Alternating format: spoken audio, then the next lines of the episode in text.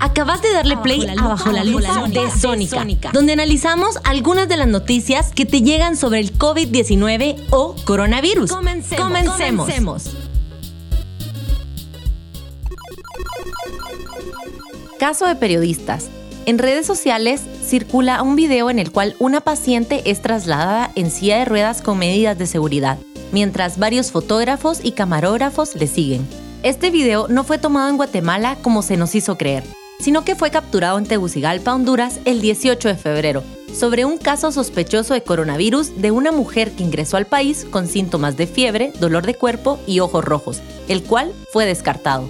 El video se ha compartido en redes sociales varias veces y lo han utilizado en diferentes países. Escuchaste bajo la lupa de Sónica 1069 EIGER